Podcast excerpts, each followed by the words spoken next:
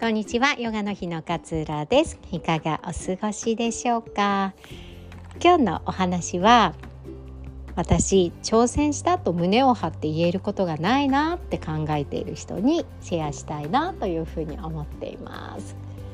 あの私こういうことを挑戦してきましたとか、えー、こういうことが得意ですとかなんかあの就職活動をする時に履歴書やエントリーシートを書く時にこれってすっごい悩みませんでしたか？まあ私はもうはるかはるかうん十年前の 話なんですけれども、まあ、うちの夫がねそういうようなこう仕事をしているんですよね。学生さんのこうエントリーシートの書き方を指導したりとかね、えー、その人のこう長所をえー、こうヒアリングしながら引き出していくみたいな、えー、仕事をしていたりするので私の中で割と身近にそのエントリーシートとか履歴書とかって聞く言葉なんですけれども私自身はもううん何十年も前の話になるんですがなんか長所はとかね、えー、得意なことはとか今まで経験してきたことでこれは、えー、誰にも負けないみたいなことってありますか？とかって聞かれるじゃないですか。ねそれってあの、まあ、大人になってもね転職活動とかする場合は聞かれると思うし自分って何だろうって 思う瞬間があったりもしますよね生きていく中で。そんな時って自分ってなんかこう頑張ってきたことがないなとか中途半端ななんか人生だったなみたいな風に思うことも少なからずねあのあるんじゃないのかなと思うんです。特に自信がない時とかなんか失敗が続いちゃった時とかっていうのはそういう風に感じる時が多いと思います。でも私これね気づいていないだけってはっきり断言できます。そうあなたがただただね気づいていないだけなんですよ。そうなんですで長所とかねそういうものもなんか人に言われて初めてあ私これ長所って言っていいんだとかこれ私特技って言っていいんだとかって思うんですよね。例えばその料理がする毎日ね主婦の方は、えー、料理すると思うんですけれどもその大さじ1杯とか小さじ1杯とか測らずにちゃちゃっと味決められる方っているじゃないですか。それも自分にとってみては普通だけれどもできませんから 私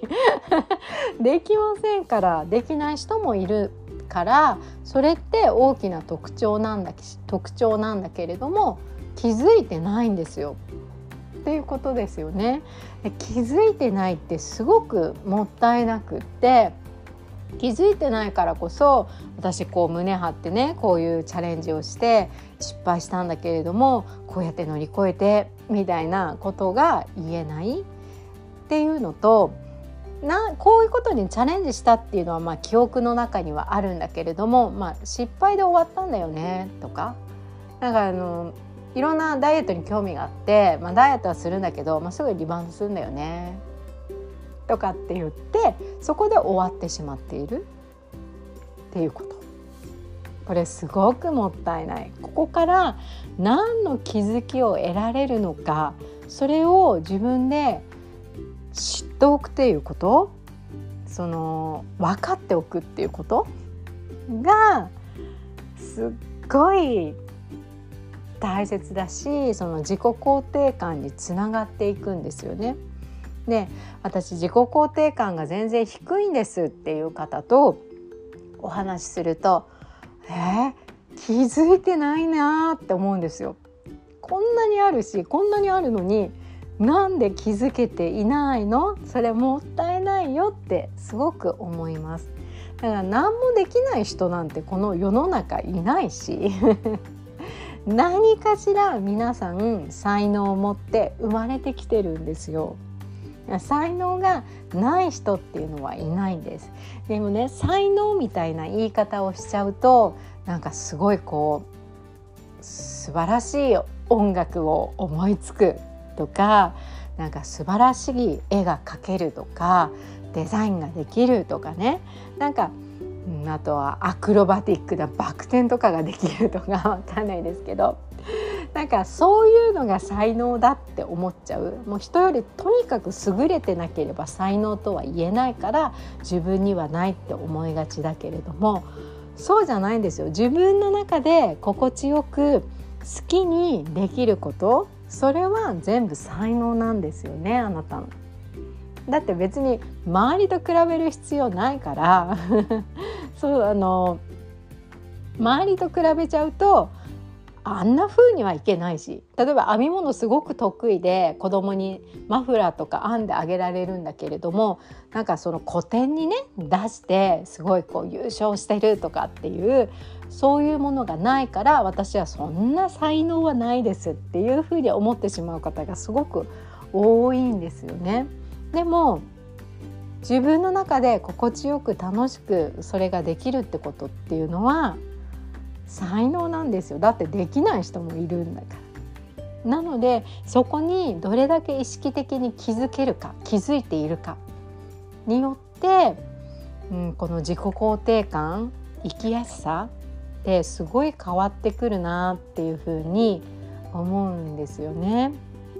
そうそれこそ自分の、えー、私ってなんかこう胸を張ってね頑張ってきたことがないなっていう方は是非ね過去思い出してみてください。絶対にあるんです。でもしないってそれでもないっていうのであれば辛かった時思い出してください。辛かった時。すごく辛かった時。そうその辛かった時から今いるわけじゃないですか。その辛かった時は例えば3年前だったとします。でも3年間生きてきたんですよ。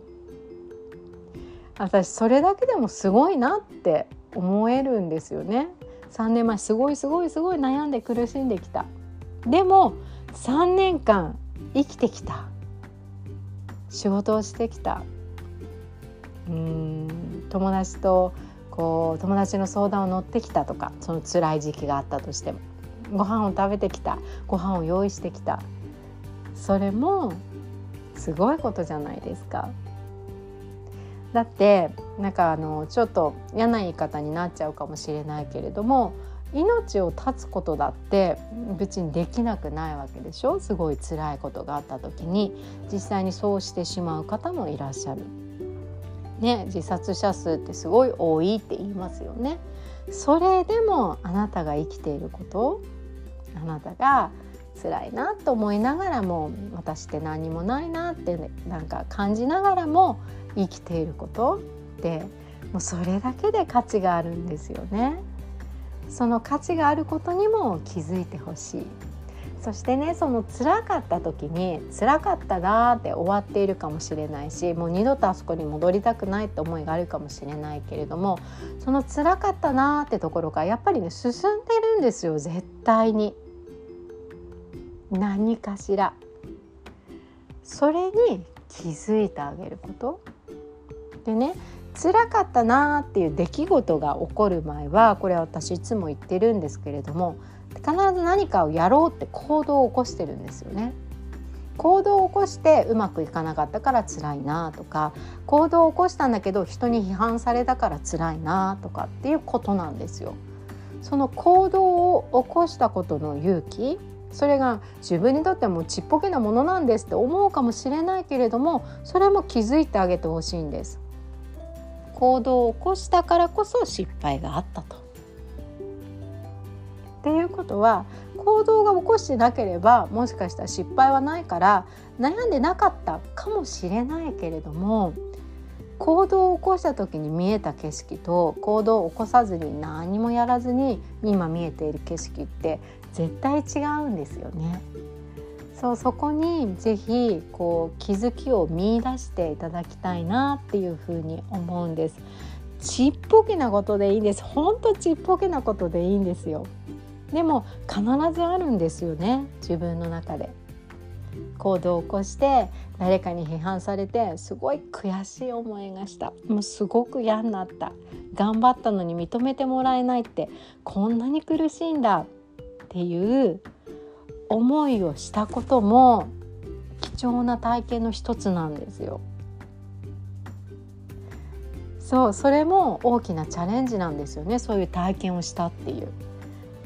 そうすると同じように体験して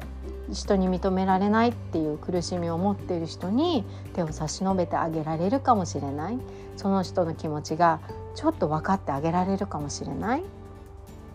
となるとそれはあなたの胸を張って言えることじゃないかなって思うんですよね。そうやってたくさんの気づきを自分の中で温かい目で見つけてあげていただきたいななんていうふうに思いまして、えー、今日はこんなお話をさせていただきました。いつも聞いていただき本当にありがとうございます。今日もあなたらしい穏やかな一日をどうぞお過ごしください。さようなら。